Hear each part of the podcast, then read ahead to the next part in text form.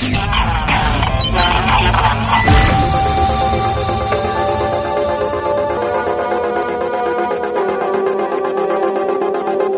Radio 96.9 Marta de Baile 2022 Doctores, abogadas, psicólogos, actrices, cantantes, nutriólogos, escritoras, enólogos, todos los especialistas. Todos los especialistas. Todos los invitados, todas las alegrías. Marta de Baile en W. En radio, en Instagram, en YouTube, en Facebook, en Twitter, en TikTok. Estamos en todos lados. Estamos de regreso. Y estamos donde estés. Marta de Baile 2022. En W. Muy buenos días México. Esto es W Radio 96.9. Ahora sí ya nos vamos a poner serios. Sí, ahora sí, ya, ahora sí. Con Álvaro Cueva. La frasecita. A ver, tenemos que discutirlo. Y traje pues al máster de másters para discutir el tema. Ajá. Álvaro Cueva, como ustedes saben, es un gran periodista y crítico de televisión. Y yo quería tocar este punto contigo, Álvaro. Venga. No le he visto tres. No le he visto seis. No le he visto nueve. Yo creo que he visto por lo menos 15 veces Bridgerton.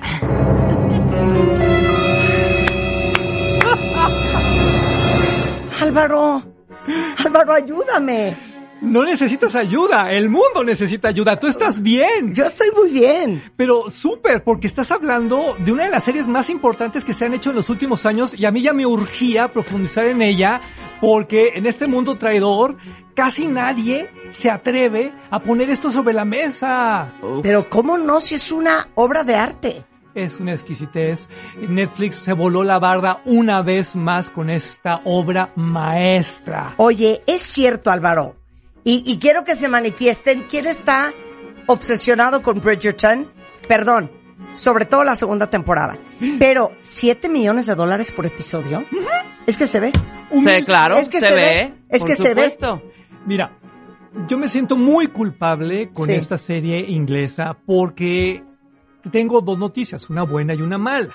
La buena es que Netflix la regaló un 25 de diciembre de 2020, fue su regalo de Navidad y nadie en el mundo entero hace regalos de Navidad como Netflix. Sí. Ustedes pónganse un 25 de diciembre a ver Netflix y van a ver pura joya. Sí, Pero ¿qué sí, ocurre? cierto. Ahora vámonos a la mala noticia. Todos los que nos dedicamos a la crítica de televisión en el mundo entero, en esas fechas, por obligación, tenemos que hacer resúmenes y que si lo mejor del año y que si los premios y que sí, que no. No porque no estemos haciendo nuestro trabajo, porque nuestras redacciones nos lo piden. ¿Y qué sucede? Que llega Bridgerton y pues silencio, silencio, silencio hasta enero de 2021. Esto la coloca en una muy mala posición frente a la opinión pública cuando ha sido un cañonazo en los cinco continentes. Todo el planeta Tierra está obsesionado con esta serie, todo, porque además reinventa, actualiza algo que ya urgía actualizar, el amor. El amor, estoy totalmente de acuerdo. Porque aparte la serie se lleva a cabo en 1804, Cuatro. entre 4 y 14, Sí, ¿no? Exacto. Y es, es- el- las dos temporadas es una gran historia de amor. Pero lo más interesante de todo, y sé que tú seguramente tienes una opinión, es que eh, Shonda Rhimes, que es la productora de la serie, y es, es negra, eh, Chris Van Dusen es blanco, es gay, Showrunner. exacto, y entonces le dieron un tinte multicultural, algo que no era multicultural. Inclusión, o sea, en la realeza inglesa no, no había negros, no había asiáticos, No, claro, no no. había indios, no, no había. eso la vuelve todavía más prodigiosa, porque la transforma en una super fantasía multicultural donde todos encontramos con quién identificarnos. Claro.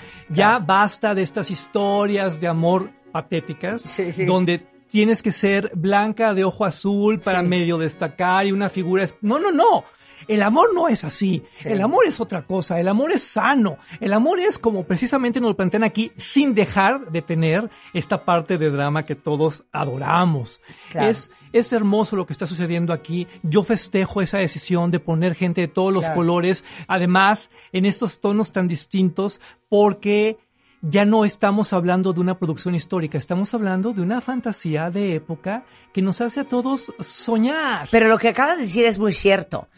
Y cuando he visto entrevistas de eh, Jonathan Bailey, que es el personaje principal, Anthony, my love, y Simone Ashley, que es eh, la de India, justamente dicen eso, que esta es una gran oportunidad para que te veas representado en la pantalla, cosa que pocas veces pasa y que básicamente nunca ha pasado en una, pues en una novela No. de época.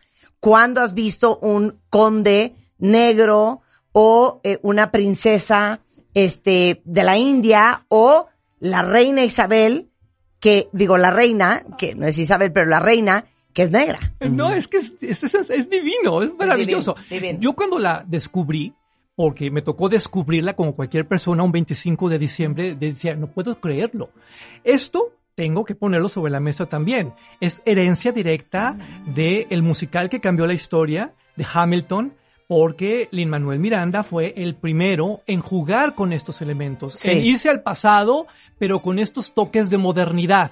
El resultado es una locura, pero ojo, creo que también otra de las claves del éxito de esto es que tenemos mucho de ayer y tenemos mucho de hoy. Tú Sí. revisa el vestuario y te puedes volver loca descubriendo esta parte histórica que si la botonadura y entonces los tonos pasteles y todo eso y luego comparándolo con la moda de hoy. Es una fusión perfecta donde todos soñamos y donde todos encontramos espectáculo del más alto nivel.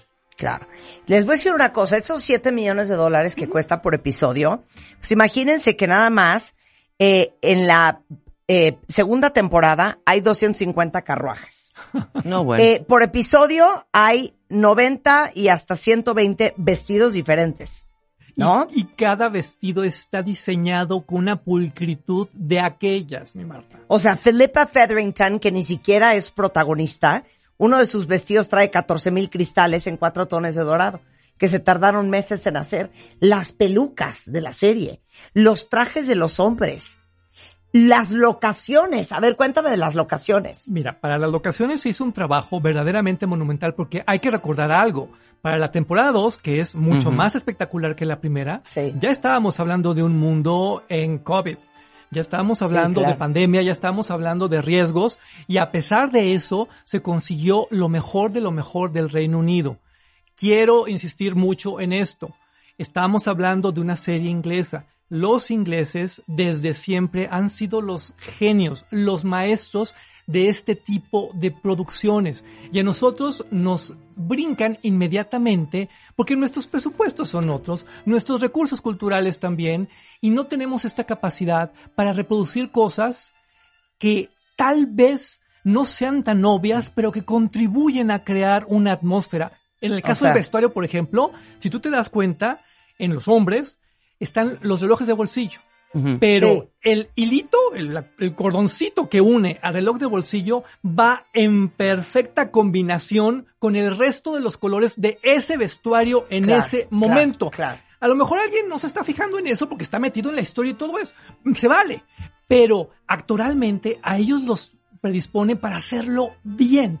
Una mujer que se pone un corsé no actúa igual a una mujer que no lo trae. Fíjate que yo, yo me quedé pensando en eso, porque eh, Simone Ashley, que es la que le hace de Kate Sharma, dice que le costó mucho actuar con corsé. Y yo decía, pero si los vestidos son sueltos, ¿para qué le ponen el corsé a la actriz? Es que esto es realidad. Esto va por la verdad. Sí. Y solo así la puedes comunicar, porque, ojo, tú me, me- me corregirás. Sí, sí, sí. Si te pones un corsé, no respiras igual. No, no, tu body language es diferente, todo. Tu postura, es que es increíble. Por eso les creemos y por eso las amamos a todas, desde los niñitos hasta los ancianos. Oye, y aparte, ahora vamos a abrir un- otro capítulo, independientemente de que creo que son más de 30 locaciones, en diferentes partes de Inglaterra, con los castillos y las casas más espectaculares. tú no tienes una idea, yo no sé si a ustedes les pasó lo mismo con Bridgerton. La nostalgia que me da no haber vivido en esa época. Oh. O sea, la forma en que vivían, los, cómo se vestían. O sea, se vestían. Sí. No, no andaban con chancletas y un chor. Se vestían. O sea, cómo cenaban. Todo. Los rituales de todo. La relación, la distancia, el respeto, el honor entre hombres y mujeres. Yo creo que todos Es que me quiero extrañamos- matar. extrañamos las formas. El mundo de hoy me parece tan ordinario. ¿De qué pasó, hija? Entonces, si jalas al antro o no. Ah, ¿Qué no. es eso? La Es que, conquista ¿qué de es la que hablábamos, el La ritual. conquista, Álvaro. Por eso Ay, ya. Eso amamos ya se esta fue serie de Netflix. por el caño. O sea, no puedo creer. porque nos remite a algo que ya no tenemos y que todos llevamos en el corazón. Porque no nos hagamos tontas, no nos hagamos tontos, a todas y a todos nos educaron precisamente en el romance, en este Claro, esperar el claro, cortejo. Entonces te van a decir y te van a proponer y te van a pedir y los fuegos artificiales y entonces habrá un baile maravilloso. Si tú quieres, a lo mejor Disney. Perfecto. Sí. Pero ahora, con todos los recursos del siglo XXI, bueno, esto, esto ya es una ansiedad. No, bueno, a ver, nada más quiero ponerles un audio para que lloren junto conmigo. A ver. O sea, ya nadie nos va a decir esto. Ya nadie liga así. Ya nadie nos va a decir esto, es lo único que quiero saber. What do you say you do not care for me?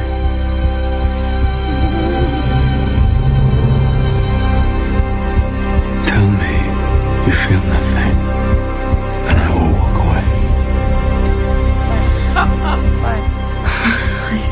Amo. Con ese tono, O sea, con, es, con esa Hoy en día intención, te dicen, no. bueno, hija, ¿quieres o no Si quieres? no quieres, me voy Sí. y ya. No Si me vuelves a quieres, ver. pues ahí la dejamos. Exacto. O sea, Ojalá no te dijeran creer. así, ojalá. Ojalá te dijeran así. No, bueno, les voy a poner otro audio. Es que Why is it that you dislike me so?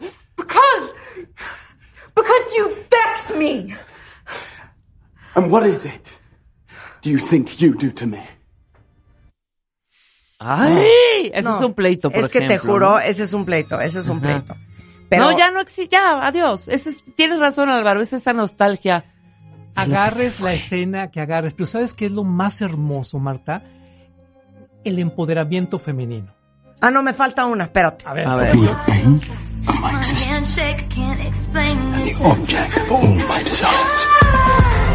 ¿Por qué nadie nos dice, you are the bane of my existence The vein. and the object of all my desires?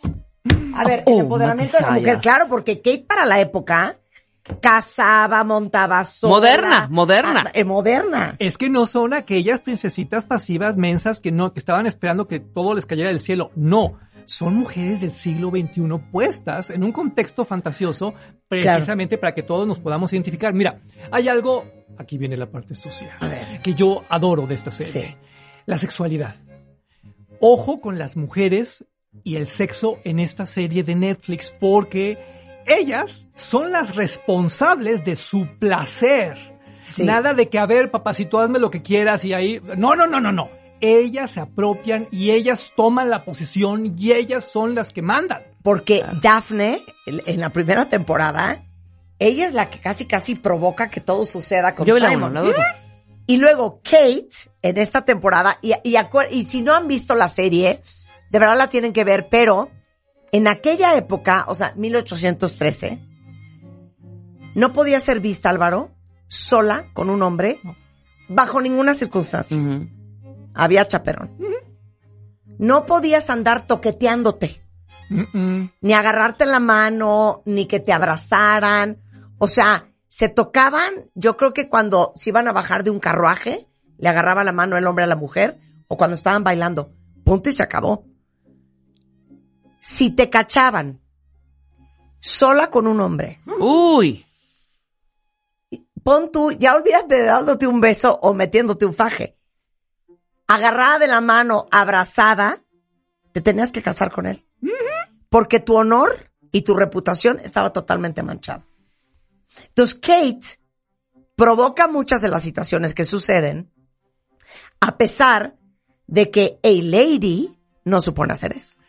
Y hay una dignidad tan grande en estas mujeres. No quiero spoilarle a nadie. Sí, la no, yo tampoco les quiero spoilear. Pero, Pero hay una parte, no, no admirable. No, hay una parte, hay muchas partes admirables en términos ideológicos. Ojalá de veras que muchas mujeres mexicanas estén viendo esta serie porque van a descubrir estas cosas que no nos está diciendo la televisión o que no nos están diciendo otras plataformas. 100%. Y te voy a decir otra cosa. Quiero hacer un homenaje en vida. No sé qué opinas tú. No puedo creer el pedazo de actor que es Jonathan Bailey. Ah, bueno. Oh, Porque A, Jonathan Bailey en la vida real es gay, lo cual me tiene devastada. Y si yo fuera gay, cuentavientes, como muchos de ustedes que oyen, estaría llorando lágrimas de sangre de que no es mío. O sea, llorando lágrimas de sangre. No puedo creer que actorazo. ajá. Porque son las microexpresiones que hace. La forma en que la voltea a ver, se los juro. Métanse a Instagram y pongan hashtag Jonathan Bailey. Y van a encontrar miles de clips que obviamente tengo guardado en mi Instagram con las escenas en donde Jonathan Bailey la mira. La mirada ¿Qué de ese mirada? cuate. No, no, no, es una locura, es que ¿eh? qué actuación, es que qué actor. Es que tú sientes el amor. Hay un director. Y la obsesión. Hay un director detrás que está trabajando todo esto a profundidad con tiempo, que desde el escritorio trabaja a los actores para que puedan conseguir este nivel altísimo. Yo quiero hablar, si me permites, Marta, Obvio. de lo que es el rodaje de una serie de este tamaño, porque en nuestro país, en Latinoamérica, estamos muy mal acostumbrados a filmar a destajo Claro. que hoy te tocan tantos minutos efectivos y te fregaste, y hoy sí te toca comer perfecto, y hoy si llegas cruda, pues ni modo, a ver, aponte a hacer la escena de sexo y ya como te salga. No espérenme, así no se hacen las cosas. Se crea una atmósfera para que los actores puedan desarrollar su trabajo creativo, para que puedan construir lo que están construyendo, desde estas miradas hasta situaciones todavía más profundas. Me creería si te dijera que nada más en la panadería que sale, en los bollos, hay panes con gluten y sin gluten para que las actrices y los actores puedan botanear, puedan hacer su trabajo escénico sin temor a que, ching, ya me estoy metiendo Sin el la distensión abdominal. Ah, no, es que, a ver, ¿quién hace eso en Sí, no, no, no, Latinoamérica? no, nada. no, y para nada. que físicamente fueran lo más parecido a cómo era el pan en esa época. Y cuando ellos salen comiendo, realmente están comiendo, pero ojo, les diseñan un menú lo suficientemente ligero Sí. para que puedan repetir 14 veces la escena Claro. y no tengan la Claro. pesadez, no se les altere Claro. el ritmo. Aquí sería de, Hombre. no, no sean payasos, ¿cómo van a, co- a cocinar bollos sin gluten? A ver, Ay. tráete unas mantecadas del Oxxo para la escena de la casa. No. Ya y ahí nos ahorramos Bueno, cinco mil pesos. Sí, Nuestras exacto. pobres actrices protagónicas van cargando el topper con el lunch. O sea, Claro. las pelucas De la reina, Uf. creo que se cosa? tardaba esa mujer cuatro o cinco meses en hacer cada peluca. Aquí sería. A ver, lánzate al castillo de la fantasía aquí en, en, en, en, en Palma y Donceles en el centro y jálate unas pelucas. Sophie Canale, que es la encargada de toda esta parte mágica del maquillaje, de los peinados, del vestuario, bueno, ha dicho unas cosas impresionantes sobre su trabajo en esta producción. Porque, ojo, son años de investigación Claro. en libros, Claro. en bibliotecas, en Claro. museos, para conseguir cosas tan elementales como los botones. Digo, o sea, ¿quién Sí, se echa claro. seis meses estudiando botones para un vestido, caramba? A ver, lánzate aquí en la Hombre. tabacalera, en la casa del botón, y tráete unos botones. No, güey. No, si hay años de investigación para Sí. poder diseñar cada vestuario. y hay algo Y cada, cada objeto de utilería. Hay algo mágico en los ingleses que yo nunca dejaré de celebrar. Por ejemplo, los Bridgerton, la familia, si te fijas, siempre visten en pastel. Sí. Los Sharma, sí. ahora de la India, nuevos personajes, temporada 2, tienen otras texturas en su vestuario. Y de repente otra familia solo viste en cítrico. Entonces, tú, interiormente, como espectadora, de como manera espectador, inconsciente, te vas casando con esas cosas y, y- y de repente dices, ¿por qué quiero un vestido amarillo? Pues ya sabes por qué, güey, porque aquí te lo están inyectando inconscientemente y acabas enamorada de los personajes. Claro, oye, la tensión sexual. Oh, Dios mío. En la segunda temporada, sobre todo, es que cuentavientes, ¿por qué creen que hace tres semanas yo llegué al programa devastada? Vuelta loca. Y le dije a todo el mundo, o sea, ya no vamos a ligar. o sea, Álvaro, tú estás matrimoniado, yo estoy matrimoniada, Rebeca está matrimoniada. Ya no vamos a ligar. Ya nadie nos va a decir, you are the bane of my existence and the object of all my desires. Nadie. No. Nadie te va a ver como Anthony veía a Kate. Nunca. No. O sea, me muero de la tristeza. Me rompes el corazón. Mi marido me dice, mi amor, pero yo ya no tengo Así, ganas de así ligar. estamos bien. No entienden, hombre. No entienden, hombre. Exacto. Véanla, por favor. Es que véanla, te lo juro. Y si pueden, ahí les va. Consigan los libros. Porque en México y en Latinoamérica, ¿Cómo se llama? Julia Quinn. Julia Quinn, sí, los consigues en estas aplicaciones de compras, Sí. que son de una editorial que se llama Titania, que Ajá. forma parte de Urano. Y, y los consigues en español. Las, posta- las, las portadas en México son asquerosas. O sea, no hay Sí, manera sí. que veas eso y lo quieras comprar, pero los libros son divinos. Eh, si los consigues en inglés, tienen ya las portadas con la serie de Netflix. Es, eso es- lo celebro también. Es precioso. Síganle haciendo, por favor. Pero, ojo, es que nosotros estamos como muy divorciados del mundo literario cuando ahí está el origen de todos estos éxitos. Claro. Cuando tendríamos que estar más unidos que nunca con las editoriales, precisamente para detectar estos cañonazos. Son libros muy digeribles, muy chiquititos, te los echas en tres patadas, pero además te vas a ir adelantando la serie, porque además ya tenemos la polémica de la temporada 3 que va a pasar aquí, Marta. Pero ya supiste qué va a pasar. Eh, ya me chismearon por ahí algunas cosas y estoy como en shock porque... Según yo es, ajá, ¿cómo se llama? Penélope. Penélope Ajá. con el hermano de Anthony. Es que no lo puedo No creer. spoileren, los que no Por hemos eso, visto la dos. o Vuelvo a preguntar, ¿ya no vamos a ligar? No. Mejor hablemos de, de la otra lectura, Marta, de lo que tiene que ver con la libertad de expresión. A ver. Porque eh, también aquí, si tú te fijas, eh, se Ah, hace una especie, Whistledown. una especie de metáfora de las redes sociales, una especie de gossip girl en el siglo XIX, y no deja de ser bien interesante cómo reaccionan todos y cómo hay un punto macabro donde quieren acabar con este personaje, y que, que cuando tú descubres quién es, bueno, gritas y te retuerces, y, y- porque además son unas escenas Claro. súper emocionantes. Porque hagan de cuenta que ese personaje, que es Lady Whistledown, y no se los vamos a arruinar, Exacto. Escribe una mini gaceta.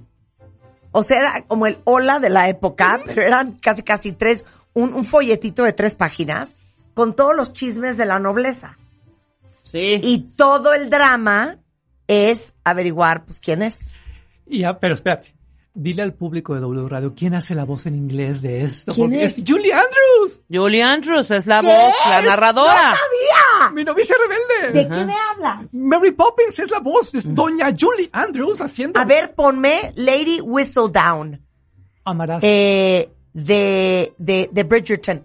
Es Julie Andrews, Álvaro. Ni más ni menos. Ah, pues ni por aquí me pasó. Pero para que entiendas la contundencia de este concepto. Claro, no, a ver, agárrense una locutora cualquiera que nos cobre 200 pesos la hora. Exacto. No, agarraron a Julie Andrews. Ay, ojalá les dieran 200 pesos la hora, Sí, Marta. ni siquiera. A ver, pon. ¿Ya lo encontraste? Lady Whistledown. ¿Qué es eso? Eso es No. una canción. Pon el inicio del capítulo. Sí, no, no, no, no. Cualquier inicio de Ella es capítulo. la gran narradora de esto, quien hila las historias, porque además son historias de la temporada de matrimonios. A ver, ahí te va, ahí te va. Eh, espérame. Pero ¿por qué Marta en la 1? Ajá, yo no, no, no me clavé tanto. ¿Por qué Jonathan no te jalaba? ta- Bueno, sé que el personaje no yo está Anthony, perdón. No, es que trae unas patillas inmundas. Por eso se las qui- para dile Álvaro, dile. Para la temporada 2 hubo cambios sustanciales como las patillas de este hombre Ajá. que desaparecen porque ya se supone que él está en otro... A ver, ahí está. escucha, escucha. Mira, In love, ahí está. all is fair in love and war.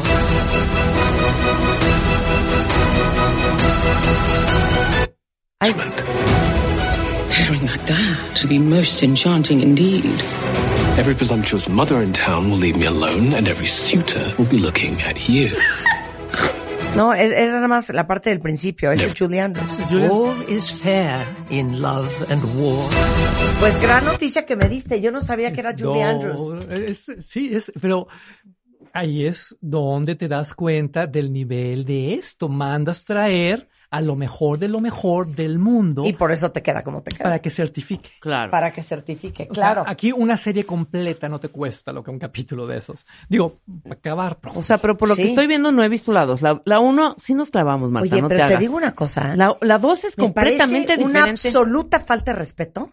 No la he visto. No he que visto después la de que llevo tres semanas histérica, hasta mi música Bridgerton, ni siquiera la has podido ver. ¿Sabes qué, Marta? A Gerardo que está cosa. aquí, Gerardo Pinto, ¿cuántas veces te he puesto Bridgerton? 80.350. La primera, la primera sí es más endeble, pero por lo que estoy detectando, me- a mí me gustó. La dos pareciera que es otra serie. Es, es que crece muchísimo, por eso El yo personaje, sobre todo del hermanito, que en la primera, pues ni pintaba, ¿no? Estos personajes de la India le ponen un sabor increíble. ¿Y qué me dices de la danza sensual, mi Marta? Que, No. que además... A mí la danza sí me da medioso. Los bailes sí me dan medio penita. Y estas canciones, que son canciones tipo Sí, Material, Material Girl, Girl, de claro. Madonna o una de Alanis Morissette en esta versión, súbele. Sí, orquestadas completamente.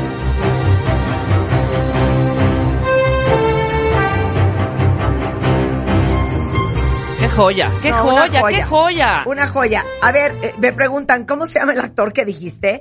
Háganme caso, hombre. Jonathan Bill. Pongan gatito Jonathan Bailey Bailey. en Instagram. Y van a ver a Jonathan Bailey. se es van un a- cuero. Se van a derretir. Por eso nadie, no me puedo está, creer nadie, la me, de nadie me Jonathan está Bailey, pelando. no puedo creer la nariz de Jonathan Bailey, no puedo creer la piel de Jonathan Bailey, el pelo de Jonathan Bailey, las manos de Jonathan O sea, la dos superó a la uno. Es que ¿por Total. qué es gay Jonathan Bailey? Digo, es un bebé, podría yo ser su mamá. Tiene 33. A ver, ¿cuál es tu escena favorita? Esta. ¿Cuántos Sin años? Escucha, escucha. Go inside. What did I tell you about your orders? Ya, ya sabes qué escena. Es que no sabes O sea. Marta, Marta, o sea, cada A ver, me sé los diálogo. diálogos. No, no, no, qué oso. Tienes muy buen No, gusto. ya la voy a ver este fin. Me la voy a acabar este fin, por supuesto. Pero Yo la vi de insisto, nueve de la mañana vuelvo a a nueve de la insistir. noche.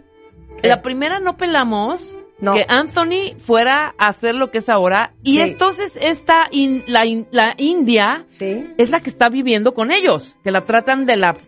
de- no, es No la que está nada. viviendo. Cero. No digas- cero. Entonces la India, ¿quién es? Cero. ¿No aparece en la 1? Cero. No cero, digas nada. cero. No Cero. digas nada. No Ok. digas No nada. voy a decir Bueno, nada. vean la 1. Tú que Claro. nos estás escuchando, ya Y lucha vean la con dos. todas tus fuerzas por ver esto en Netflix. Nos espera un fin de semana muy intenso, pero nada como Bridgerton para reconciliarnos con el amor, para volver a creer, para volver a crecer a través de las emociones.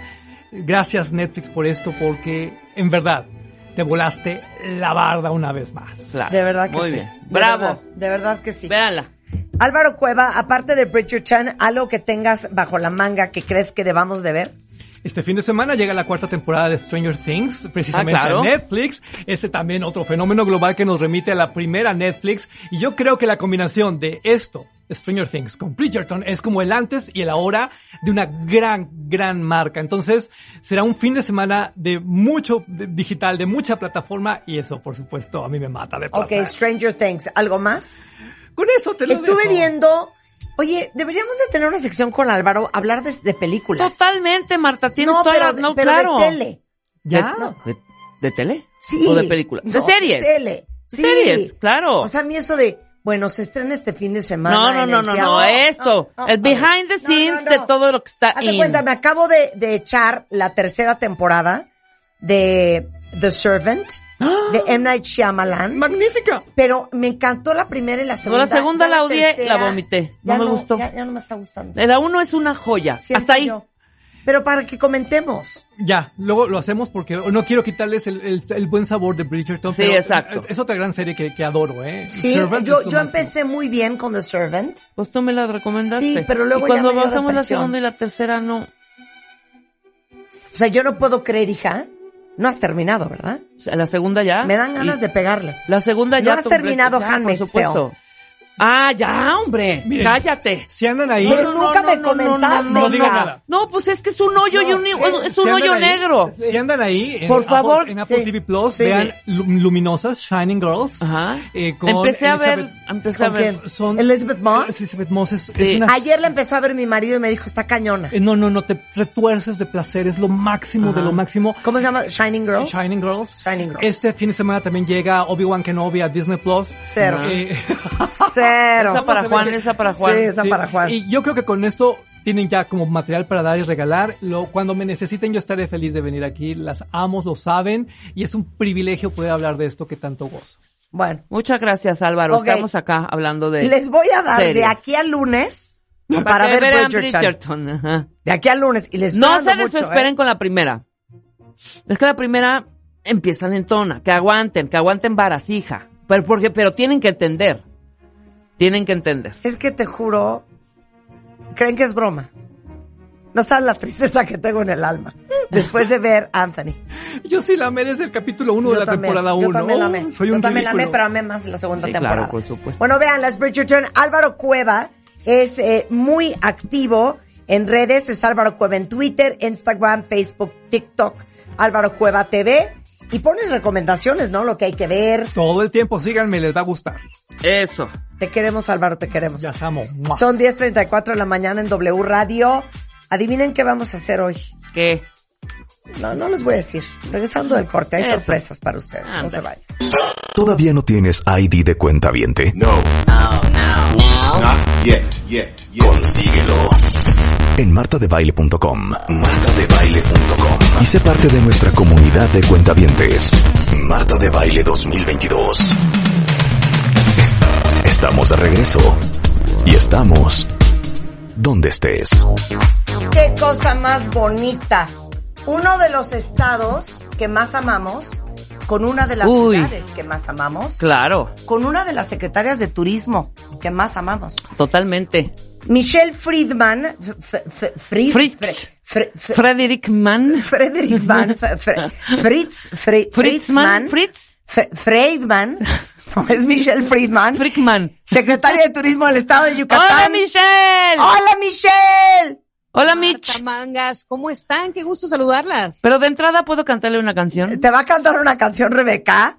Le ha agarrado por estar cantándole a cada estado. Adelante, Rebeca. Voy a ver si la Y recuerda. dice, y dice así. A ver si como secretaria de turismo A ver, te la puedes sabes. decirme el nombre de este gran compositor y Por favor, cantante. venga. Ok. Y ¿Listo? dice así. Vela buscando, Sí. Rulo, para que la pongas porque es una joya además. Pensando en ti, en ti, en ti, me enamoré de ti, de ti. Fue tu mirada que como un rayo me fulminó. Pam, pam, pam. Saber que en ti, en ti, en ti, pude encontrar de ti, de ti, la más preciosa, la más hermosa flor de un jardín. Panamanamam. Eres tal vez como perla escondida en el fondo. Escucha esta, es. escucha esta parte. Escucha es. esta parte. Eres tal vez como perla escondida en el fondo del mar y he de lograr que en mi pecho se anide formando un collar. Ve nomás que, que eran poetas estos señores. ¿Quién es? ¿Quién es? Mira, yo creo que si cantas ahorita una de Manzanero, sí te la adivino. Pero... ¡Hombre! ¿Quién es? ¡Qué bárbaro! Yo te voy a decir quién es. A ver, Ricardo Arjona. no. Eh, Yucateco, Marta. Yucateco. Ajá. Con L. Palmerín. Es yucateco. Palmerín. No. ¿Yucateco? Sí, yucateco, yucateco. Amigo de mi Chamín papá, además. Correa y su órgano melódico. No, era guitarra, era requinto, además. Ok. Con L. Con Lu. La Lu, marimba de Lu, San Lu, Sebastián. Lu, Lu. Lu, Luis. Lu- Luis. Ajá, Luis, bien, Luis, bien, muy bien. Luis Luis de, dem, De- dem, de- de- dem- de- de- de Demet- Mola. De, de, Demetre. Demetri. De, Demetriot. Demetrio, Luis Demetrio, el gran Luis Demetrio, hombre. Nadie sabe quién es Luis Pensando en ti, Demetrio. Rulo, es una joya esta canción, qué ¿Qué bárbaro. opinas, Michelle, de esta Pensando serenata? en ti, en ti, en ti. La importancia es qué inspiró a Luis, estamos de acuerdo, ¿no? Sí. Wow, ¿Qué claro. tuvo que vivir en Yucatán y qué tenía que ver ahí en nuestras playas, en los cenotes, en las haciendas, comiendo taquitos de cochinita para inspirar así de bonito, ¿no? Claro, Michelle. totalmente. ¿Nos puedes traer en la Ciudad de México unos tacos de cochinita como los que nos das cada vez que vamos a Yucatán. Unos papazules. Claro, hombre, los bárbaro. estamos, los estamos preparando porque ese es nuestro año de la gastronomía. Entonces ya tenemos empaquetado todo un itacate para Marta, para mangas, que dice cochinita, castacán, papazules, huevos motuleños, salbutes, y ahí va en camino. No Oye. sé si, lo- si se lo vaya a comer Borla antes de que llegue, pero, pero ahí va en camino. Oye, no puede ser, hija, la cantidad de gente que se ha ido a vivir a Mérida. Y es increíble que sigue siendo el estado más seguro de, México, Yucatán. Sí, es, acaba de salir de hecho un nuevo ranking y sigue siendo el estado más seguro, pero también uno de los destinos más seguros de, de todo el mundo. Hace una semana estaba yo platicando ahí con gente en la Casa Blanca en Washington y, y les decía, no solo es el de México más seguro, sino es más seguro que cualquier ciudad de los Estados Unidos. Así es que ahí podemos eh, ponernos la estrellita y, y- y que no nos cuenten cuentos. Ok, las siete mejores playas de Yucatán. Échatelas, Marta. A ver, venga, Una, una y ¿qué una. las tienes? Progreso. Celestún. Oye, no, es que, es que les tengo que contar una cosa. Yo conozco a Michelle Fri- Fri- Friedenberg. Frieden, Fritz, Friedenhauser. Fritzmanskens. Desde hace, que Michelle, 15 años. Hombre, más. Como, como 20. Era pero una bebecita porque cuando nos estaba traía música de- de, dedicada a la música de Claro. Putumayo, no lo puedo Yo creer. dije y todavía tengo los discos. Dije Putamayo, qué Eh, mal. Putumayo. Putumayo, ¿Por qué hija. dices Putamayo, Marta? Es Yo no dije Putumayo. Putamayo, tú dijiste, dije tú dijiste. Putumayo. Ok, Y Michelle, aparte de ser secretaria de Turismo de Yucatán, sabe cañón de música. sí. Pero, ¿por qué estaba diciendo yo esto? Ah, Por ya lo me de acordé. Porque nos conocemos hace tanto. ¿Tú has recibido de Michelle una invitación a Celestún? A ver los flamingos. Así sal, por ejemplo. Por lo menos Hija, así. se me hace cañón, O sea, ¿eh? ya, ya deja tú a y como yo te sigo en Instagram, Michelle, sé que invitas a todas tus amistades. Pero Rebeca, a mí Bueno, no nos pero- has invitado.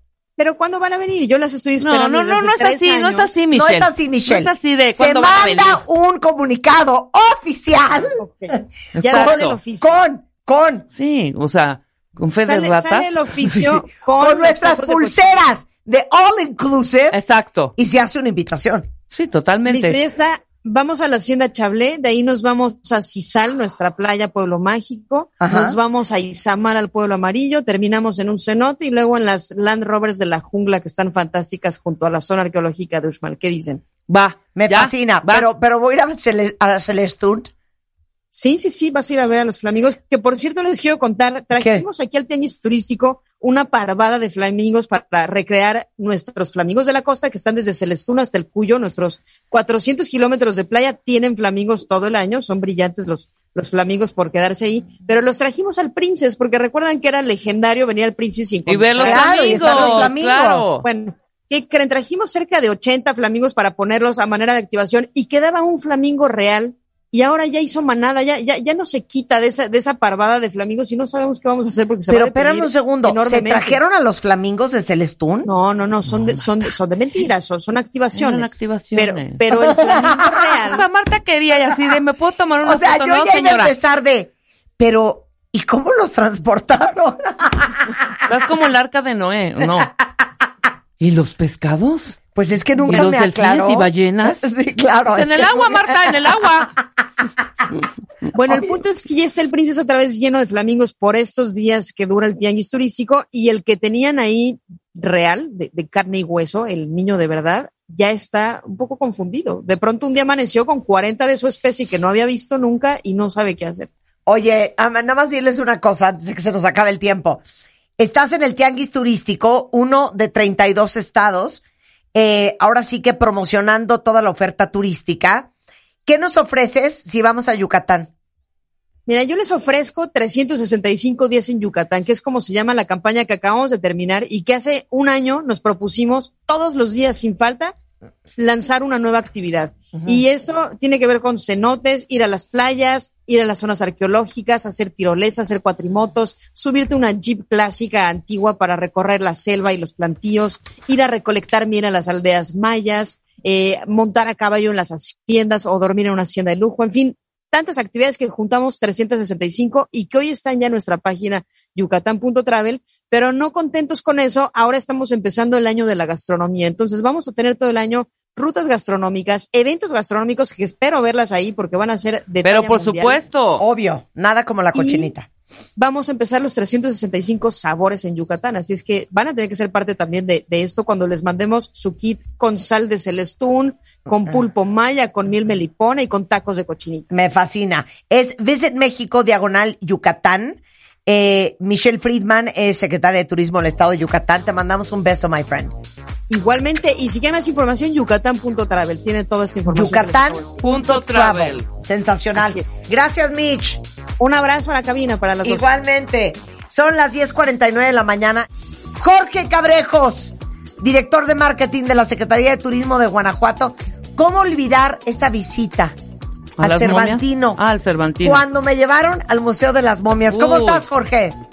Hola Marta, muy bien, aquí contentos, este, contando las nuevas historias que hay que vivir en Guanajuato. Tú sabes que este destino que escribió la historia de México, al día de hoy sigue escribiendo y qué gusto saber que te dejó una grata historia, porque tienes que seguir y tienes que venir con nosotros a seguir viviendo estas historias. No, te voy a decir una cosa. Tengo dos historias de Guanajuato.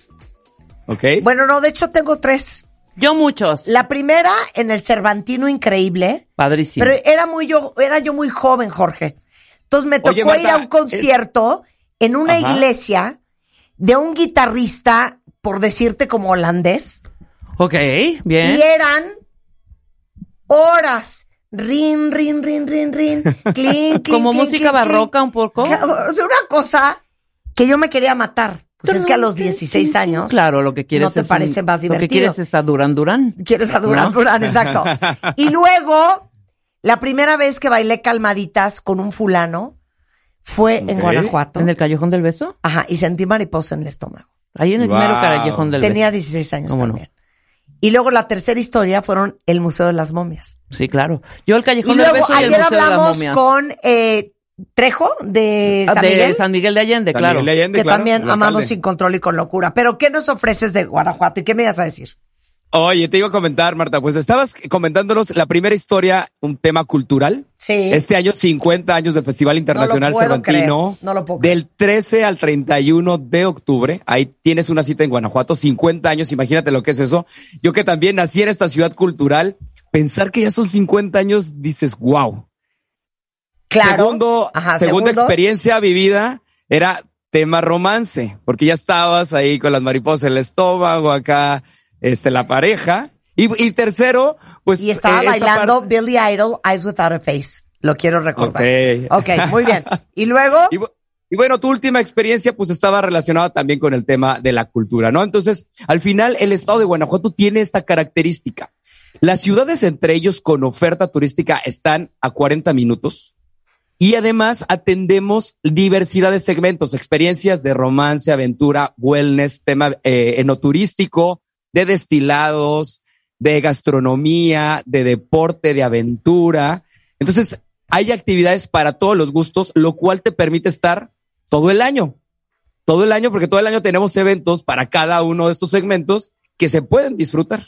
oye, perdón. ¿Y la lóndiga de granaditas? Ah, ¿Qué tal?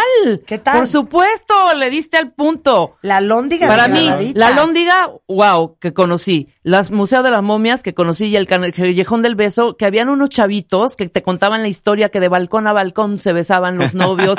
Preciosos Claro. estos, estos contadores de historias.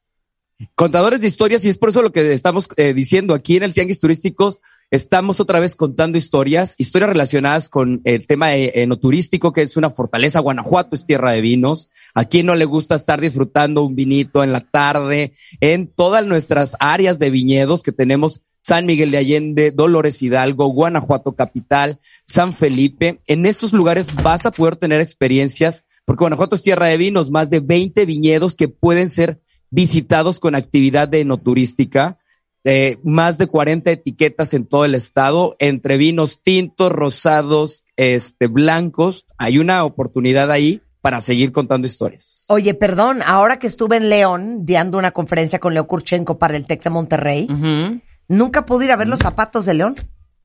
Oye, y, vaya que, y vaya que tú, dicen que eso- tú eh, tienes claro, una tarea. o claro, sea, eh, claro. tú Tienes que hacerte ahí. Yo me debo al de calzado, yo me debo al Claro, calzado. absolutely. 100%, pero está desde eso hasta los vinos.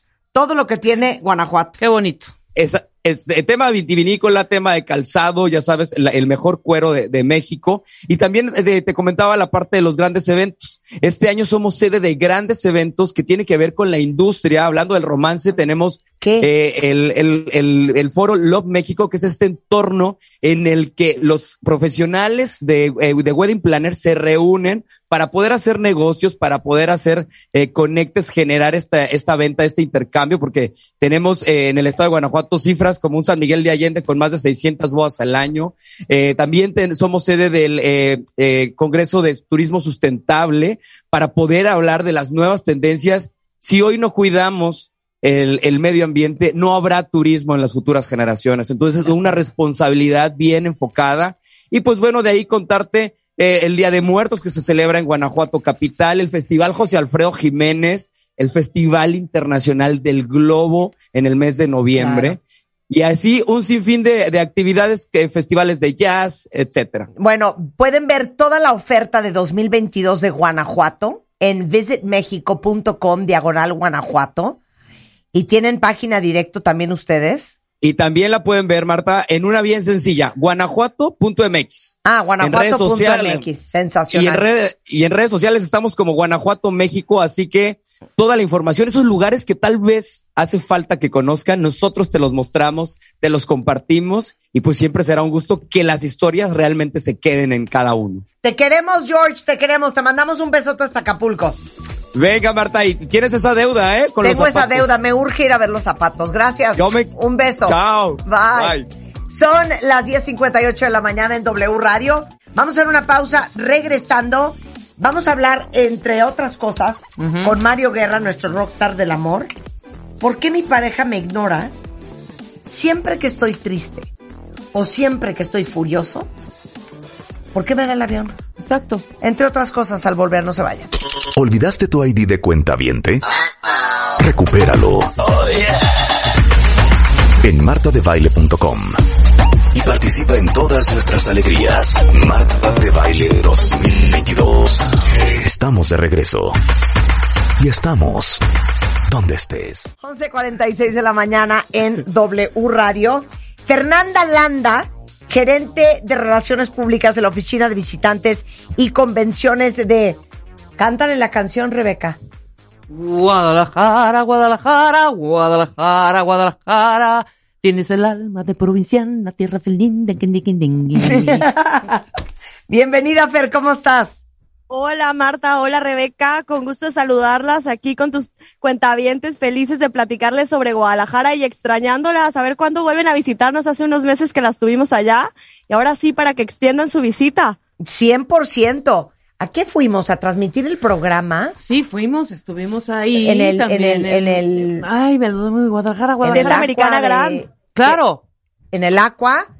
Exactamente, en esta en la americana, fiesta americana de Guadalajara. de Guadalajara. Y, Y ahí hicimos el programa, chica. tomamos. Y nos trajeron de regalo tortas ahogadas. Ajá. Oye, bueno, están en plena promoción en el Tianguis Turístico 2022 de Acapulco. A ver, 10 cosas que todo el mundo tiene que saber de Guadalajara, Fer. Bueno, eh, empezamos con las noticias buenas. Tenemos, acabamos el día de ayer de informar el vuelo directo Guadalajara-Bogotá.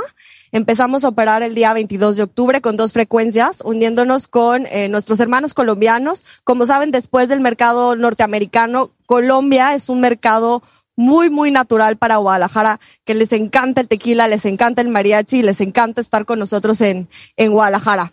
Otro que tienen, otro imperdible de Guadalajara, una nueva noticia, es el vuelo directo Guadalajara-Madrid.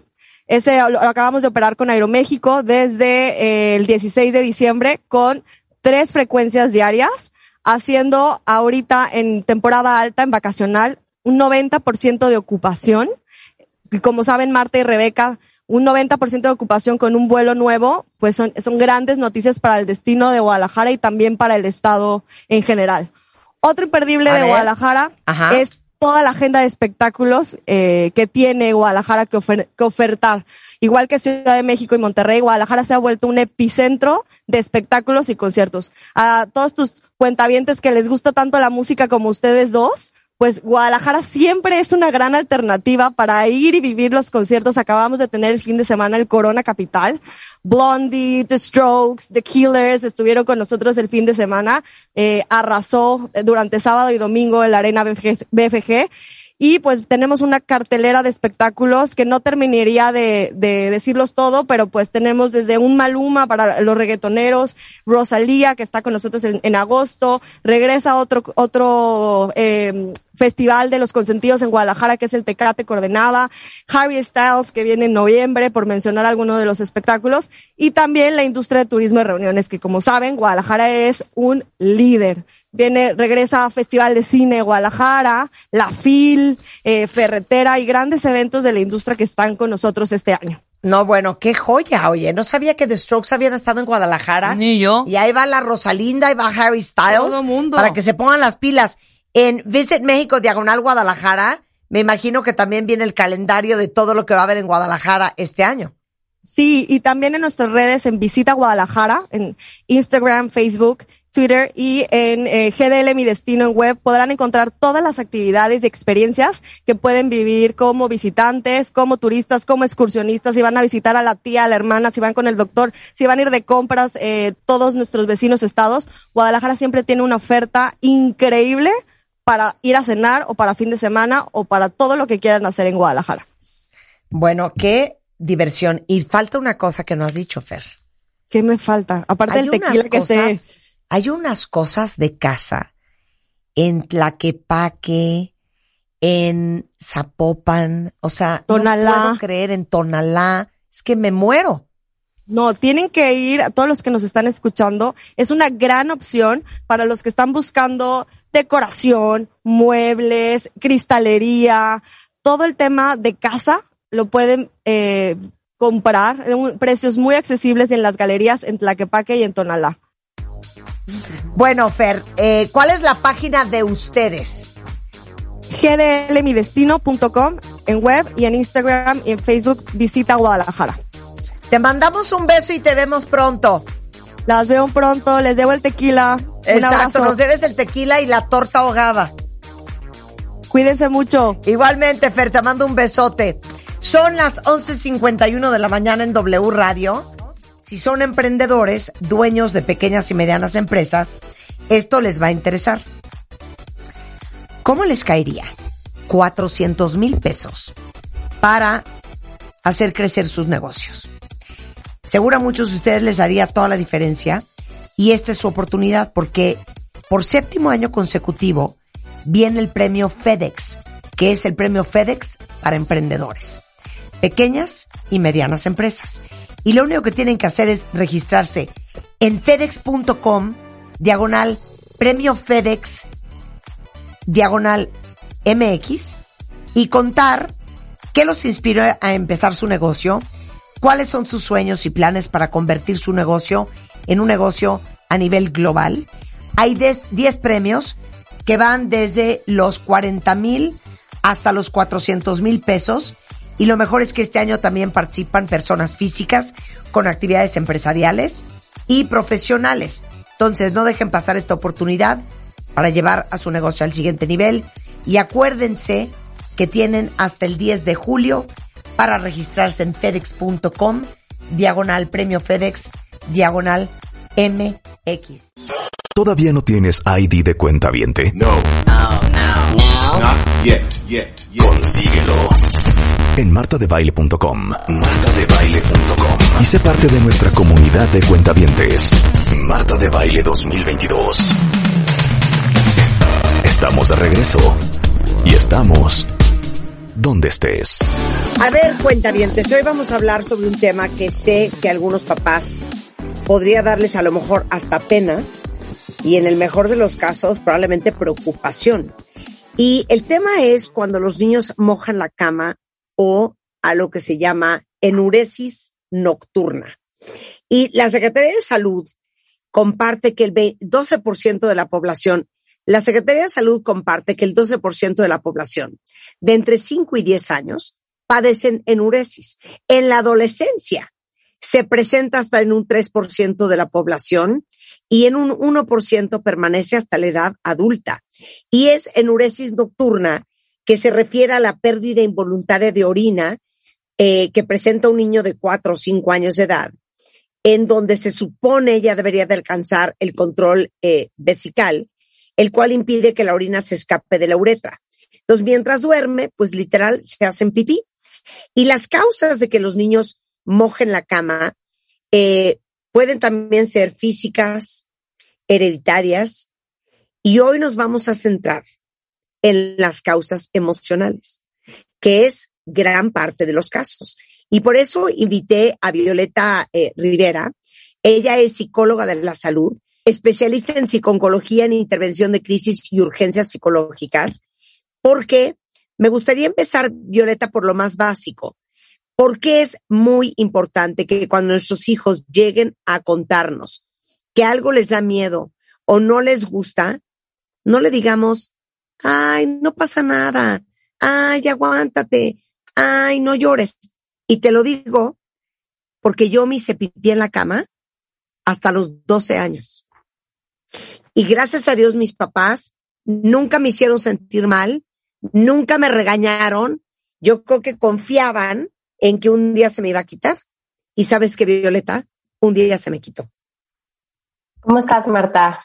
Yo muy contenta nuevamente de estar aquí contigo compartiendo este tema que siempre nos genera como pues mucha angustia como papás, nos hace incluso sentirnos altamente cuestionados, ¿no? ¿Qué estamos haciendo mal?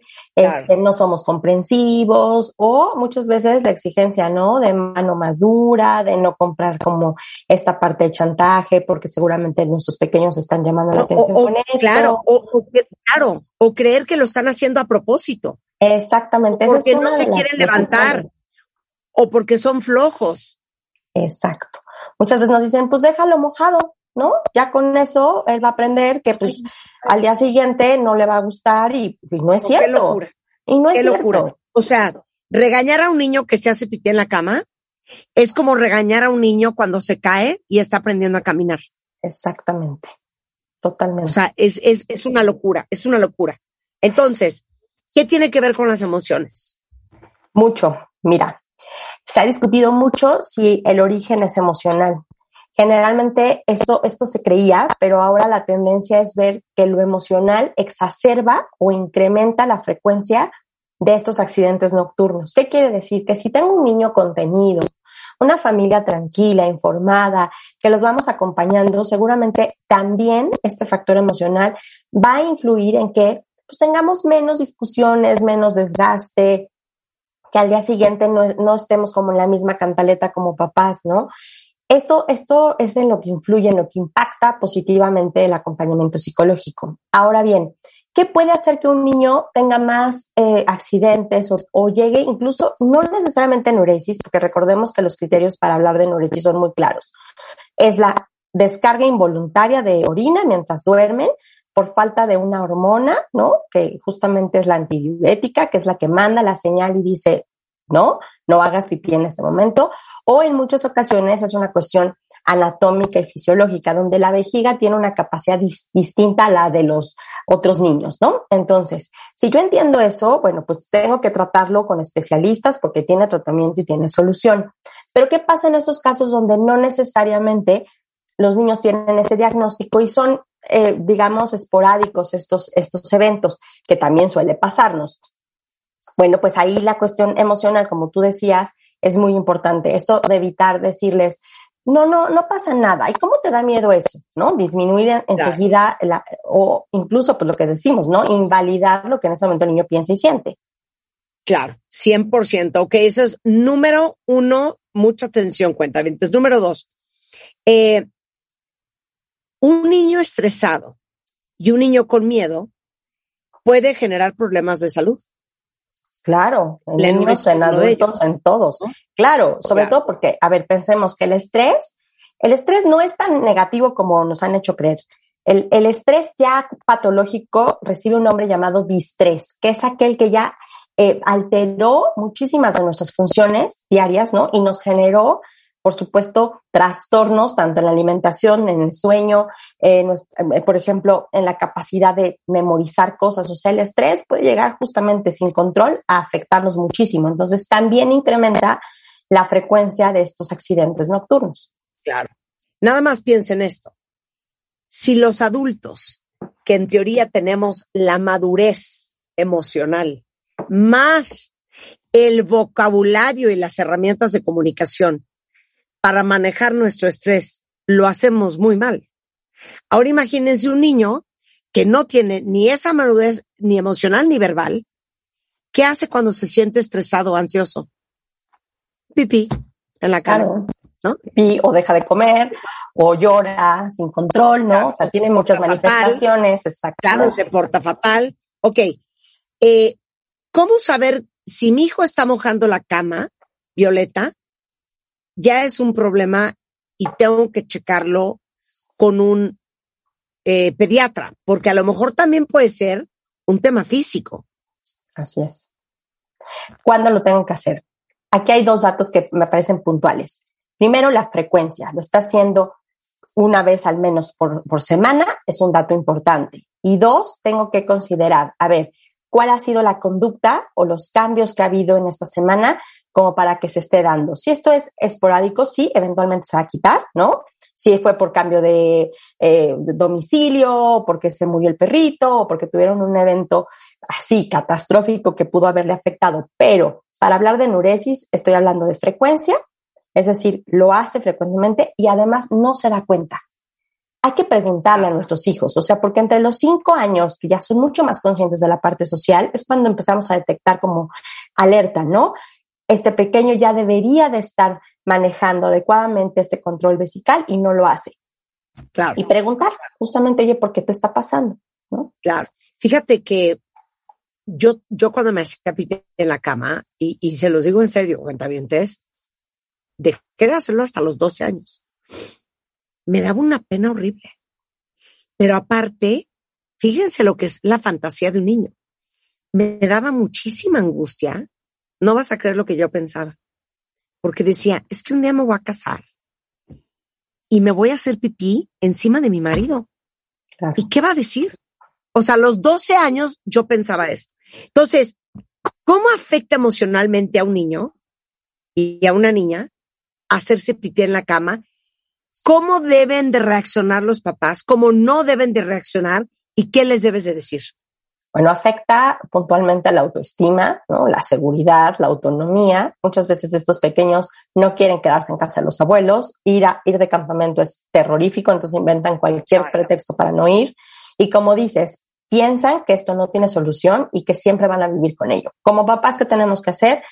Primero, ser comprensivos, entender que es algo involuntario, que no es un chantaje, que no es una manipulación, que al contrario, él se va a sentir mucho más acompañado si yo entiendo lo que está pasando Puedo hacerlo partícipe de algunas rutinas como el cambio de ropa y demás, pero para eso también existen muchísimas herramientas y te voy a hablar ahorita de puntualmente de una que en particular hemos visto la eficacia, ¿no? De usar, por ejemplo, Good Nights, que es ropa interior desechable, que nos evita justamente a los papás al día siguiente tener que cambiar ropa de cama, a veces el colchón ya huele horrible, ya lo tenemos que cambiar y no son pues tan fácil, ¿no? En acceso económico como para estar cambiando acá ratito el colchón. Y también evitamos consecuencias en la piel del, del pequeño, ¿no? Por quedarse mojado tanto tiempo, el famoso resfrío, ¿no? Es que siempre anda con mocos, pues sí, pues pasa cuatro o seis horas mojado y frío, imagínate, ¿no? Entonces, ¿qué no debemos hacer? Castigar, regañar, eh, cuestionar como, por ejemplo, o manipular también nosotros, decir, bueno, si lo, si lo dejas de hacer, te voy a dar a cambio tal cosa. No podemos negociar con eso porque es algo involuntario. Y si yo lo entiendo, entonces voy a, hacer un ajuste emocional también yo como adulto para poder tratar a mi pequeño. Claro, o sea, no es que no quieran, es que no pueden. No pueden. Y no avergonzarlos, caray. Eso me parece que es tan, tan importante. Violeta, si alguien te necesita, ¿dónde te encuentran? Claro que sí, te voy a dejar mi número de WhatsApp directo, es 55 27 29 9203. Y si me siguen también en, eh, por Instagram, sí de la salud, así como dice psicología de la salud, sí de la salud. Y con todo gusto yo resuelvo dudas, acompañamos, referimos y sobre todo que sepan los papás, las mamás que te están escuchando, que tienes un auditorio impresionante, que no están solos, que esto tiene solución y que sí pasa, ¿no? Y, y que sepan Y que, que Marta de baile hizo pipí hasta los 12 años. Y adivina qué, no pasa nada.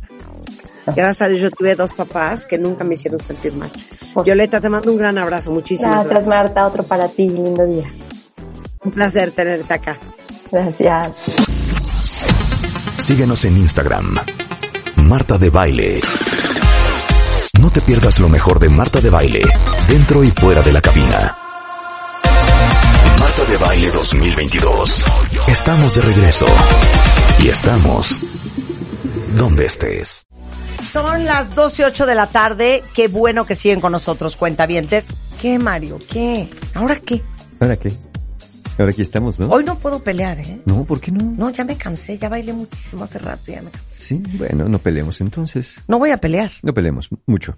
pero me trauma un poco el tema. Porque ya olvídate de que te ignoren. Hasta se enojan contigo. Además, O sea, la pregunta es, y a ver si a alguien de ustedes les ha pasado. Cuando se enojan o cuando están muy tristes, llorada incluida, claro. ¿sienten que su pareja los ignora?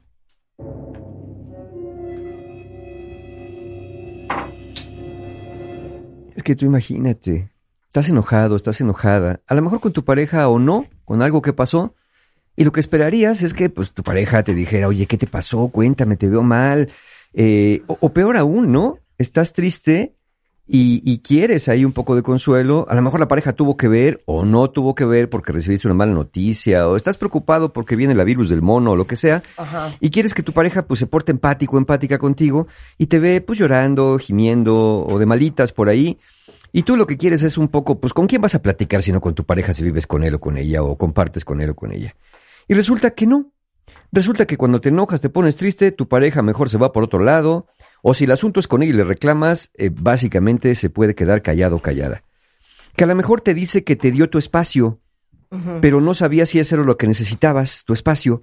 Pero digo, pues es que me fui porque te di tu espacio, te vi tan mal que preferí no intervenir. Oye, pues mejor pregúntame si quiero o no quiero. Claro. O a lo mejor, peor todavía, una forma de alejamiento es que te dice, ah, ya vas a empezar. Claro. ¿Cómo les dices tú, Rebeca, a la gente que llora?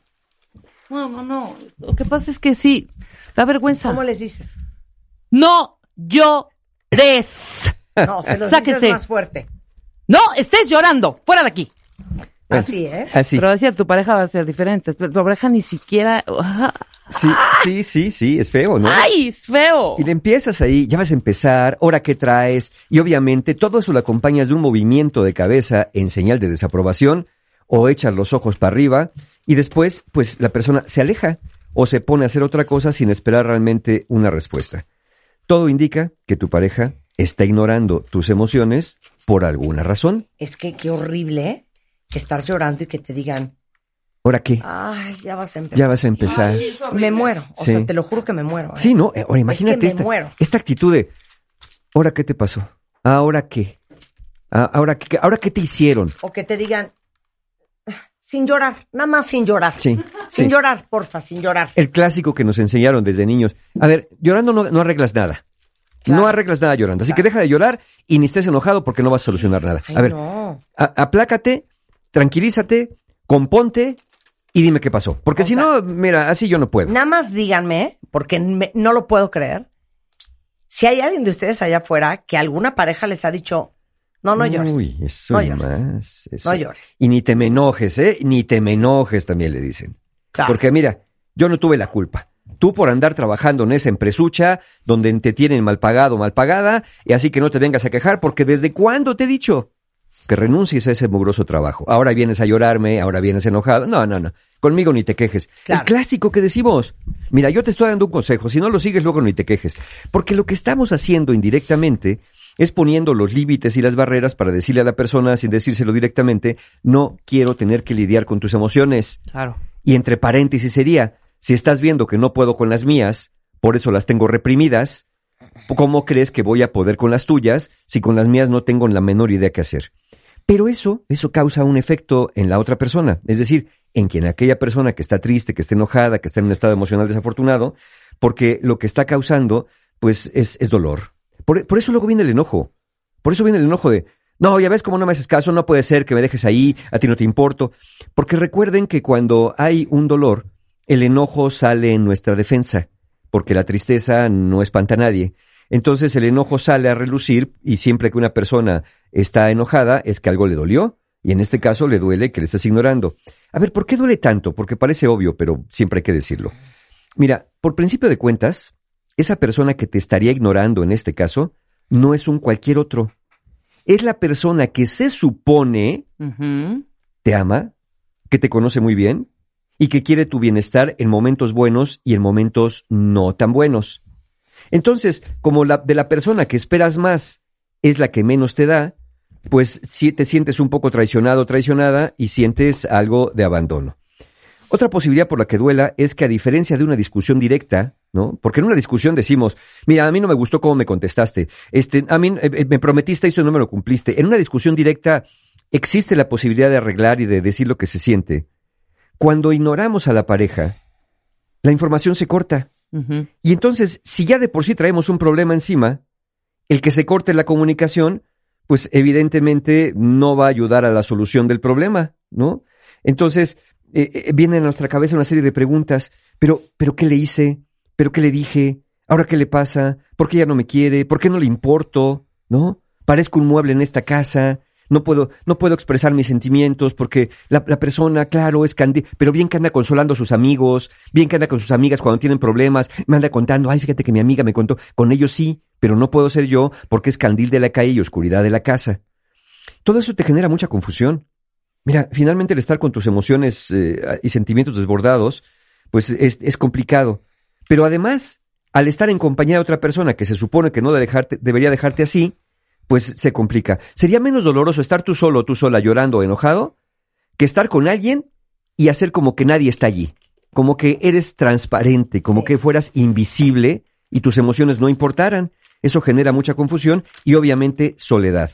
Soledad porque hay muchos estudios que han, confirmado que sentirse ignorado por otro, así sea un extraño, nos hace sentir muy, muy desconectados y nos hace sentir fuera de lugar y nos hace sentir confundidos. Entonces, imagínense, si de un extraño pesa, ahora imagínate tú que de, la persona que se supone que más te quiere, pues todavía se vuelve más complicado.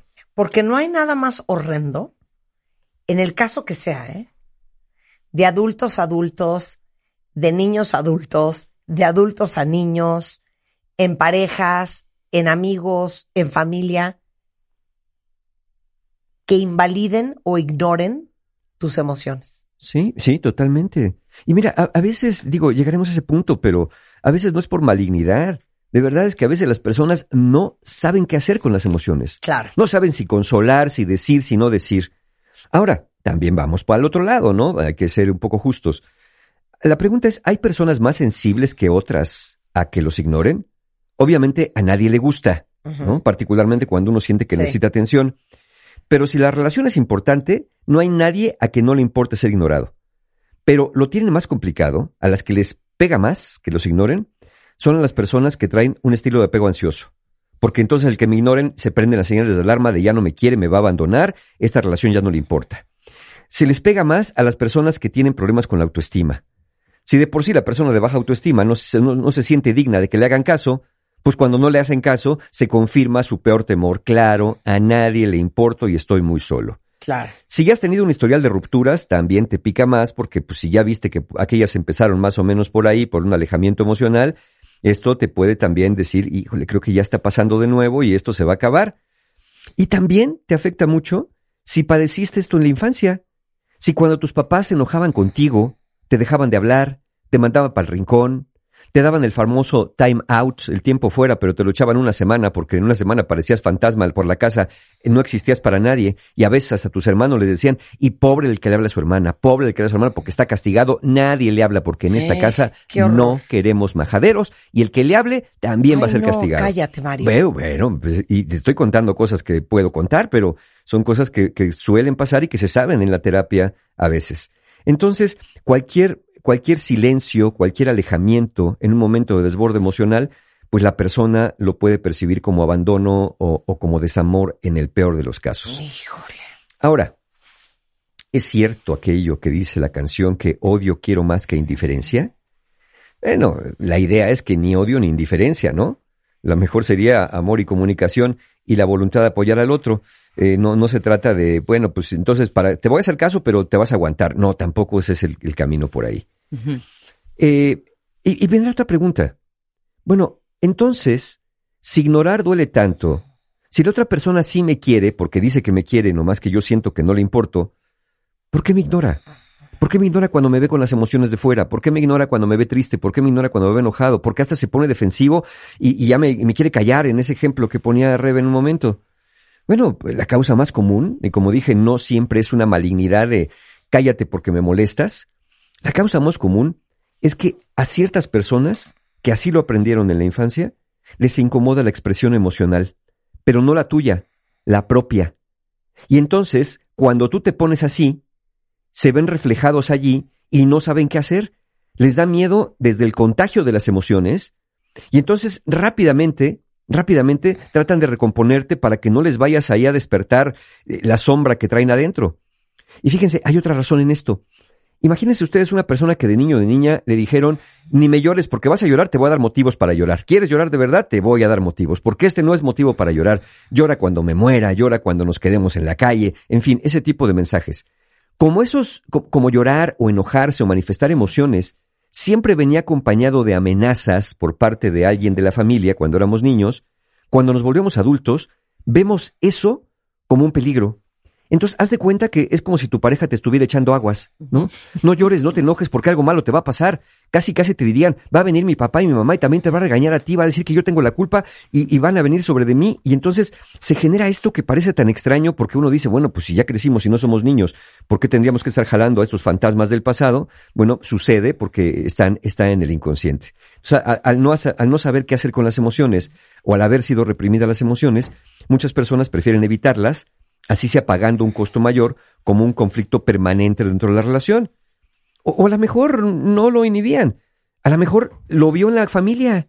En la familia no pasaba nada, todo era, estaba bien, nadie se enojaba, hasta te lo decían, ¿no? Siempre hay que estar alegres, nunca hay que estar tristes, siempre había música en la casa y alegría y, y gratitud, siempre te decían, nunca debes quejarte de nada, siempre todo hay que agradecerlo aunque no lo puedas entender, y aprendiste eso. Entonces, cuando, como vienen las emociones naturales, frustración, enojo, miedo, y, y no te enseñaron a manejarlas porque todo te enseñaron que era color de rosa y así te pusieron unos lentes, pues lo mejor es hacer lo que hacía tu familia, hacer como que no existen, hacer como que no se ven. Y aunque racionalmente te puedas dar cuenta que esto no es bueno, emocionalmente tendemos a replicar lo que aprendimos, aunque te des cuenta que no soluciona nada. Y por último, quizá, puede ser que esto, no es imposible, que sea una estrategia inmadura Ajá. para autorregular las propias emociones. O sea, A veces, para no explotar, las personas prefieren tomar distancia de lo que les altera. Entonces, como te veo llorando, mejor me voy. Como te veo enojada, mejor me voy. Porque ya siento que yo me estoy empezando a hervir por dentro. Y si me pongo a hervir por dentro, como no sé cómo regular mis emociones, pues entonces, para evitar una catástrofe mayor, me voy. La intención no es mala. Lo malo es que te vas sin decirlo. Lo malo es que te vas como dejando a la persona con sus emociones ahí nada más sueltas y, y haces parecer que realmente es una forma de evadir en lugar de decirle, mira, cuando te pones a llorar o te enojas, la verdad no sé cómo manejar esto. No sé, Claro, soy claro. incompetente. pero te voy a hablar del tema del manejo de las emociones. A ver, venga. Hace poco que entrevisté a Ryan Reynolds, que es un gran actor de Hollywood. En su última película que se llamaba The Adam Project, dice una frase que nunca se me va a olvidar y la toqué con él y me dijo que es algo que él vivió porque tenía una relación muy complicada con su papá. Mm. Es más fácil enojarte que aceptar que estás triste. Claro, totalmente. ¿No está súper lindo? Sí, sí. Entonces, mucha gente se enoja o tiene estas reacciones de huida o de ignorar porque los abruma demasiado la emoción del otro. Sí. o la tristeza del otro. Y, y recuerden, cuentavientes, como bien lo dice Marta, cada emoción nos muestra algo. Y el enojo nos muestra lo que duele. Y como algo me duele, me pone triste, y entonces, como dije hace un momento, ni el miedo ni la tristeza asustan a nadie. Al contrario. Entonces el enojo sale en nuestra defensa y por eso a veces reaccionamos de esa manera. Nos, sentimos tan incómodos con la expresión emocional del otro y entonces trato de aplacar a la otra persona eh, como una forma de regular mis emociones. Es decir, que nadie llore, que nadie se enoje, porque entonces yo me voy a enojar o yo me voy a poner triste y yo no sé qué hacer con eso. Sí, pero también, perdón, Mario, o sea, también por eso, muy bien, hay que trabajarlo. O sea, uno no adivina. Si tú me gritas y me dices, lárgate de aquí, ya no soporto tus gritos, lo primero que voy a pensar es, ¿qué le pasa a este pelado? Y no decir, pobrecito, está triste. Absolutamente. Trae un profundo dolor que debe de trabajar. No, hombre. Sí. O sea, trabájense también un poquito. Sí, sí, no, para que puedan decir, mira, la verdad, no, no es que esté enojado contigo, es que Me cuando siento te pones muy así, triste. me pongo muy mal, no sé qué hacer con esto y me, me hace- me entra como un cortocircuito emocional y entonces empiezo como con cortocircuito a echar chispas por todas partes, Claro. lo cual no quiere decir que, ah, bueno, entonces como, como está así Claro. porque su infancia, ya, ya me aguanto, no. Dile, ok, le contestas, ok, yo entiendo eso, pero haz algo con eso, ¿no? O, o qué, o vamos a vivir así. Claro. Porque mira, podemos vivir así o podemos arreglarlo. Tú dices. ¿qué quieres hacer? Bien, ¿Vivimos claro. así o lo arreglamos? Muy y bien. eso yo no lo puedo arreglar por ti. Qué bueno que me lo dices porque así entiendo, pero en lo que voy entendiendo, ¿qué tal que tú lo vas arreglando? ¿no? Y entonces así la cosa cambia. Y luego la última razón por la que alguien podría ignorarnos Ajá. es quizá la más, la más enferma, que es una táctica de manipulación. Uy. Digamos claro. que es la, es la razón más, menos afortunada. Ajá. De ser así, la persona que, te, te castiga con la ley del hielo, que te grita, que se va, que te deja de hablar, que se aleja cuando te pones emotivo, de alguna manera ya se dio, en ya se dio cuenta que al ignorarte, primero, desvía la atención del problema real Claro. y evita una discusión. Porque esto, esto, esto, eh, es- el sentir que tu pareja se va y ver que te da miedo, te somete, te somete de alguna manera Claro. a expresar tus emociones Ay, ya. para evitar el castigo del otro. Claro. Pero ¿saben cómo se dan cuenta de esto, cuentavientes? Ya nomás para que, para que vayamos al corte y se queden en reflexión de esto. ¿Te das cuenta que te están manipulando? Porque después de ignorarte, te echan la culpa de que tú haces de que esa persona te ignore. Tú tienes la culpa porque te pones así. Tú tienes la culpa porque te actúas como loca, porque actúas como loco. Pues es que ¿quién te entiende? De todo te enojas, de todo lloras, todo te pasa. Yo ya no sé qué hacer. Yo, yo, yo, sí, yo soy paciente con otros porque otros no son como tú. Tú estás mal. Ahí te das cuenta que está la manipulación. Entonces, habría que tener cuidado con esa razón porque alguien quizá está sacando provecho de darse cuenta que ignorarte funciona. Que funciona. Qué horrendo lo que acabas de contar. Ya sé. Pero Horrendo, es, ¿eh? para que pongan las Híjole, pilas. respiremos, ¿no? Haz un, una pausa, Marta. Hagamos una pausa para respirar. Les voy a dar un breathe in, breathe out y regresamos. No se vayan. Escucha todos nuestros playlists y contenidos en Spotify. Búscanos como Marta de Baile. Marta de Baile 2022. Estamos de regreso y estamos donde estés. Son las 12.33 de la tarde en W Radio. Oigan, les tenemos una gran felicidad. Fíjense que Prisa Audio y Cadena Ser, en colaboración con Spotify, están presentando hoy a la 1 pm hora de México los premios Ondas Globales del podcast. Y es una gala desde Málaga, hoy martes, a la una de la tarde hora de México. Pueden verlo en la web y redes de W Radio para que conozcan a los ganadores. Es el Premios Ondas Globales del Podcast, Prisa Audio y Cadena Ser en colaboración con Spotify y toda la información en wradio.com.mx, pero lo vamos a transmitir a la una de la tarde desde Málaga por nuestro sitio web y todas las redes sociales de W Radio. Qué bonito, bravo. Muy bien. ¿Qué quieres, Mario? ¿Ahora qué? ¿Ahora qué? ¿Sabes A que ver. un día deberíamos echarnos un zafarrancho? Un quien vive, Marta, se ¿Quién dice. vive? Un quien vive. como- No, uno, un quien vive agresivo. Infernal. Que acabemos en divorcio. Sí, que acabemos en, en, en, en, en patadas voladoras. Divorcio, abandono de hogar y, y- y- y arrancarnos a los niños, este, a ver quién se los queda primero. Bueno, Mm. a ver, acá, acá hablamos de esto. ¿Qué hacer cuando, cuando de alguna manera tu pareja sientes que te ignora, cuando muestras emociones como enojo, tristeza o cualquier otra emoción y sientes que tu pareja nomás no conecta. Y, y, en algo que, que nos quedamos ahorita, siempre puede haber la pregunta, oye Mario, pero, pero ¿no podrá ser señal de que realmente no me quiere o ya no le importo? Mira, no es imposible. Pero si fuera eso, deberías tener otras señales y no solamente que te ignore cuando entras en un estado de desborde emocional. Si dentro de la relación te das cuenta, por ejemplo, cuando te enfermas o tienes un apuro, que también te da la espalda, bueno, entonces sí ya no es buena señal. Pero ojo con esto, ¿eh? Una advertencia. Hay personas que dicen, mi pareja me ignora porque no, la pareja no hace lo que ellos quieren. Mi pareja me ignora porque no me insiste para preguntarme qué tengo. Y entonces me pregunta siete veces y como yo le digo, pues nada, nada, nada, no me sigue preguntando, entonces no le importa no. A ver, eso no es que te ignoren, ¿eh? Eso es que estás jugando un juego extraño por ahí, eh, casi, casi de a ver cuánto aguanta y lo estoy poniendo a prueba para ver si, si, si resiste y me quiere de verdad. Nunca pongan a prueba su relación porque en una de esas, de en tanto brincar en la silla, la silla se acaba rompiendo.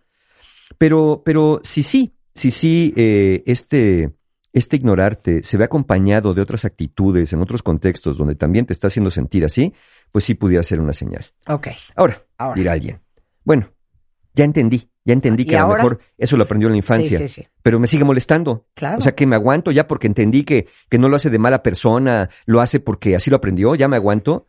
Mira, claro que te va a seguir molestando que te ignore. ¿Por qué? Porque pues eso a todo el mundo molesta, o la mayoría de las personas molesta que nos ignoren. Pero eh, cuando sientas que estás en un estado de mayor equilibrio emocional, ahí es donde conviene, deberías hablar con tu pareja de cómo te hace sentir lo que hace, no al momento que estás en el enojo, en el llanto. Porque poco ayuda el que en ese momento ves cómo me ignoras, ves cómo no te importo, y entonces ya me tienes harto que siempre que estoy así te pones y te la largas y me dejas. En ese momento no es buena idea. No quiere decir que se queden callados. Deja que pase el desborde emocional y en lugar de decirle, tú nunca me escuchas o tú siempre me ignoras, mira, mejor dale ejemplos concretos de las veces más recientes Ajá. donde ha pasado eso. Dile qué esperabas o necesitabas en vez de lo que está haciendo. Si lo que está haciendo ya lo hace, ya lo sabe. Pero dile qué necesitaba. Yo necesitaba que te hubieras acercado a escucharme. Yo necesitaba que cuando me viste llorando, en lugar de regañarme, me preguntaras qué tengo. Y, y cuando te dije qué tenía, lejos de decirme, pues tú te lo buscaste, hubiera esperado un poquito más de empatía de tu parte. Eh, Es que hay que saber pedir también, cuentavientes. Yo no sé por qué en algún momento Asociamos el, la cantidad de amor que tiene alguien por nosotros con su capacidad de leernos la mente. ¿no? Los poderes extrasensoriales no son prueba de amor. Primero porque no, no, no los ves todos los días y segundo porque nunca resultan ser así. Entonces, lo mejor es hablar. Trata de dejar abandonar la idea que tu pareja adivine qué tienes, porque en este de, pues si me quiere debería saberlo, eh, pues ahí te vas a quedar. Ahora, ya sé que me, ya me están diciendo, pero es que ya se lo he dicho, Mario, pero sigue igual. Ah, bueno, entonces, si sí, vamos con lo siguiente. Si ya se lo has dicho, que no te gusta que te ignore, que no te gusta que te dé la espalda, que quieres que te haga caso, que quieres que te escuche, y ya se lo dijiste y no lo hace, y capaz que hasta te dijo que lo iba a hacer y no lo hace, ok, pregúntate si cuando se lo has dicho, has estado en este estado que mencioné de equilibrio emocional, o se lo has dicho con lágrimas y mocos desbordados, o a gritos y jaloneos. Ahora, si de verdad, de verdad, de verdad, ya se lo has dicho, así después de que pasó el episodio, al otro día en la mañana en el desayuno, oye, mira, este, pásame la mantequilla para los hotcakes, oye, mira, ya así de cuates, ¿no? Mira, la verdad es que sí siento bien feo cuando tú te pones así, que me ignoras, así, así de tranquilín, si ya se lo dijiste así y tu pareja no cambia, tienes al menos un par de caminos. Uno, pues adaptarte a esa forma de ser, porque pues así es el modelito, siempre que así quieras tú y que te sea posible, o el segundo camino, replantearte tu permanencia en esa relación. Porque si una persona no reconoce que lo que está haciendo afecta al otro, o aún reconociéndolo, no hace algo para cambiarlo, o aún haciendo algo para cambiarlo, no le alcanza ni la terapia, pues sí tendrías que replantearte tu permanencia en esa relación, porque quiere decir que, que así va a seguir, al menos por un tiempo. En ambos casos, ya si se te quieres adaptar, si así lo decides, o replantearte tu permanencia en la relación, lo ideal, lo ideal, para que no andes en relaciones intermitentes o recayendo en chantajes emocionales, evidentemente es que fortalezcas tu autoestima, porque con ambas decisiones, la de adaptarte o de replantearte tu permanencia, vas a necesitar de una autoestima muy sólida. Y podemos decirlo así, para los que digan, bueno, sí, está bien, Mario, yo soy de los que ignoro a mi pareja cuando se pone emotiva, pero, pero creo que no es para tanto, ¿no? Yo creo que mi pareja nada más quiere llamar la atención. Uy, ¿cuántas personas me han dicho eso en terapia? Sí, ya se pone a llorar para llamar la atención, hace como que está enojado para llamar la atención. ¿De verdad piensas eso? Mira, imaginemos una escena. Vas caminando por la calle o incluso en una red social. De pronto alguien te dice que eres un imbécil. Ajá. ¿Qué haces? Es un, es un desconocido, ¿eh? Me da idéntico. Exacto. ¿Le contestas o te quedas callado? Mira, eso depende del objetivo. Si el objetivo es aclarar malentendidos, pues entonces contestarle y discutir sería la opción más adecuada. Pero si el objetivo es hacerle ver a la persona que te insultó que no está para ti lo suficientemente arriba en el orden jerárquico social como, para merecer tu atención, entonces lo prudente es optar por ignorarle, ¿no? Bueno, eso es lo que está recibiendo tu pareja como respuesta. Que no está lo suficientemente ubicado en el orden jerárquico social como para que tú le prestes tu atención. Pregúntate, ¿ese es el mensaje que quieres mandar cuando le ignoras? ¿Ese es el mensaje que quieres mandarle? Tus problemas y tú no merecen mi atención porque estás en lo más profundo y en lo más bajo del orden jerárquico social comparado conmigo? Si ese es el mensaje, estás en el camino correcto. Y si tú estás del otro lado, es momento de salir corriendo. Pero vamos a pensar que tienes toda la razón.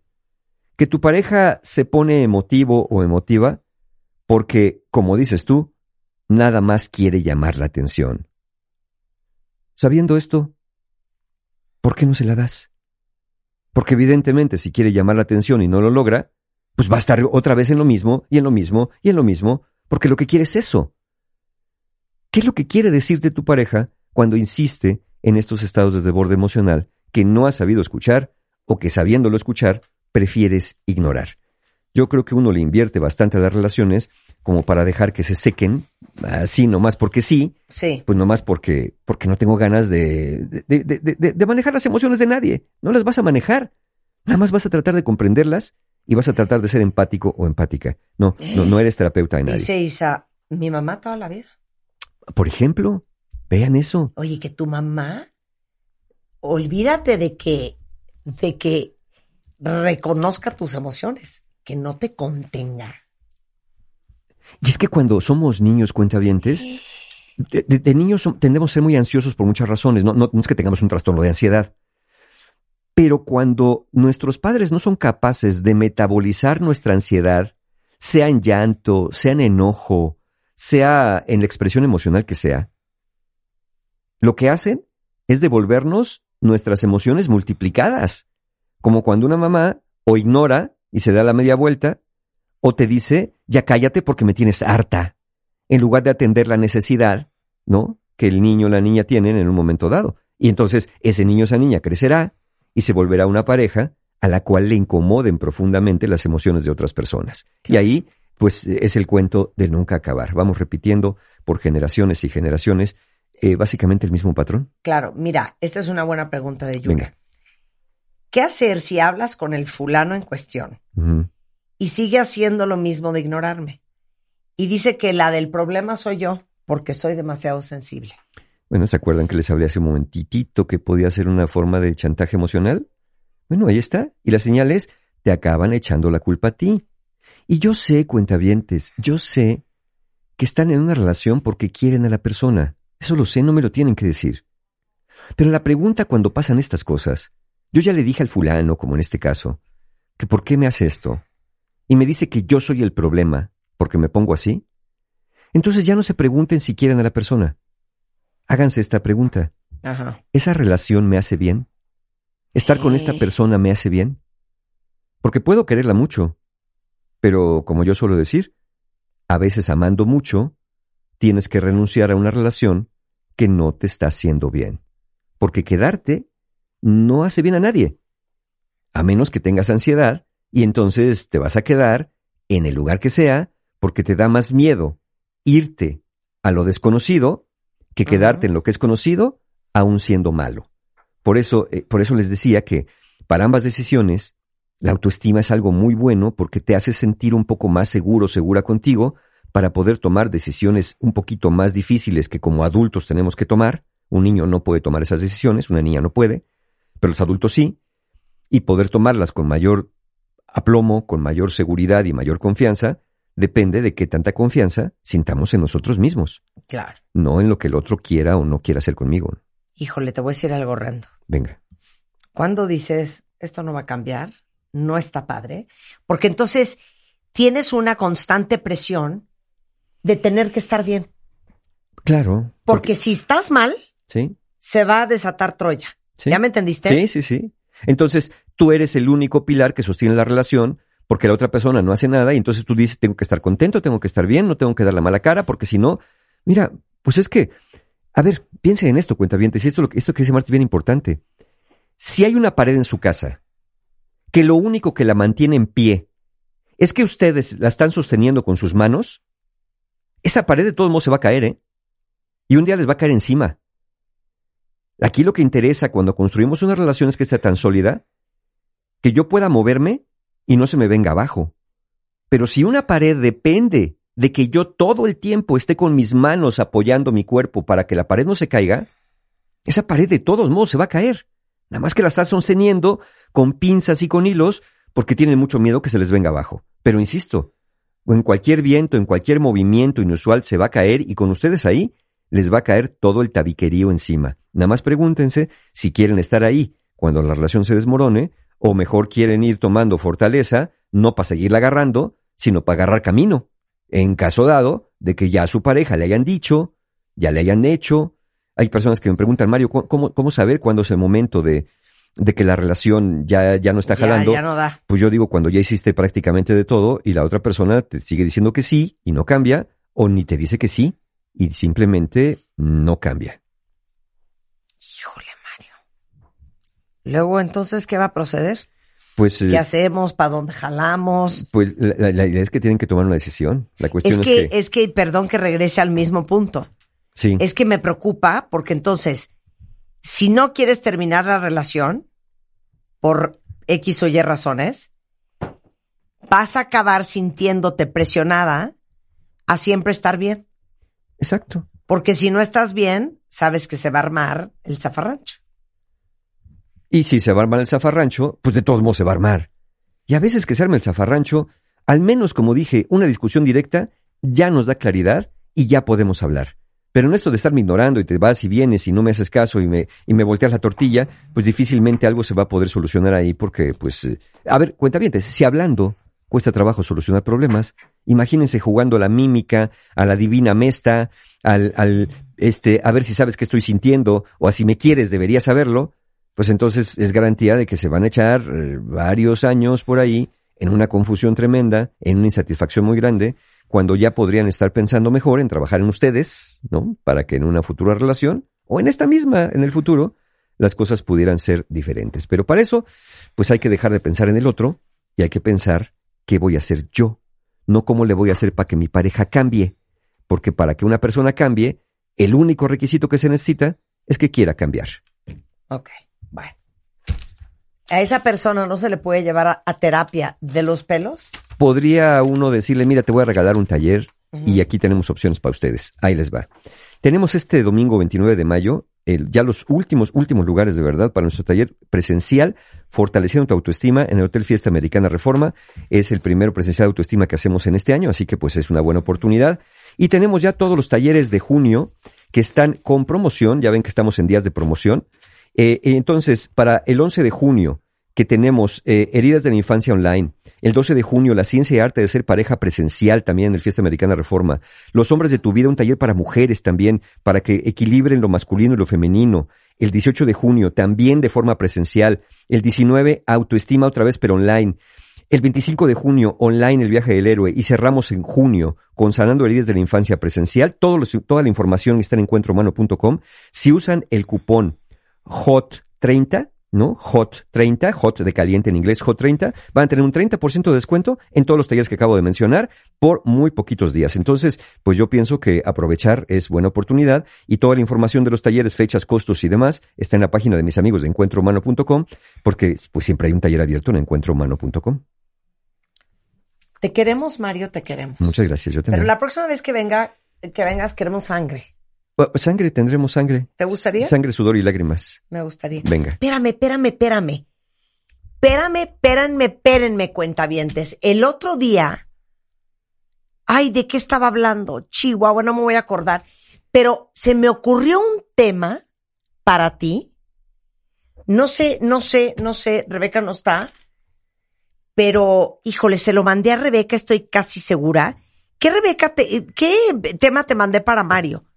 Que te dije, hay que hablar de esto con Mario, creo. Con Mario no, pero tengo uno de por qué elegimos mal a las parejas. ¿Será ese? No. ¿A los hombres? No. No, cero. No, no era ese. ¿Qué era? Mario, me voy a acordar, pero era un... acordamos acuérdate y en la siguiente semana. Échale. Era un tema sasasasazo, Donde nos vamos a despedazar. donde iba a estar súper interesante sin y piedad. súper divertido. Órale. Me voy a acordar, lo estoy buscando en mi WhatsApp, pero me voy a acordar. Me voy a acordar. Ya estás. Bueno, te Venga. queremos, Mario, te Gracias. queremos. Buenas tardes. Adiós. Pásala bien. Igual. Nos vamos, cuentavientes. Estamos de regreso mañana en punto a las 10. Bye. Acuérdense la transmisión de eh, los premios Ondas a los mejores podcasts en colaboración con Spotify, ahorita a la una, eh, tanto en las redes sociales como de W Radio como en el sitio web. Adiós. Ya. Entra a wradio.com.mx. Checa más información de nuestros invitados, especialistas, contenidos y escucha nuestro podcast. Marta de Baile 2022. Estamos de regreso. Y estamos donde estés.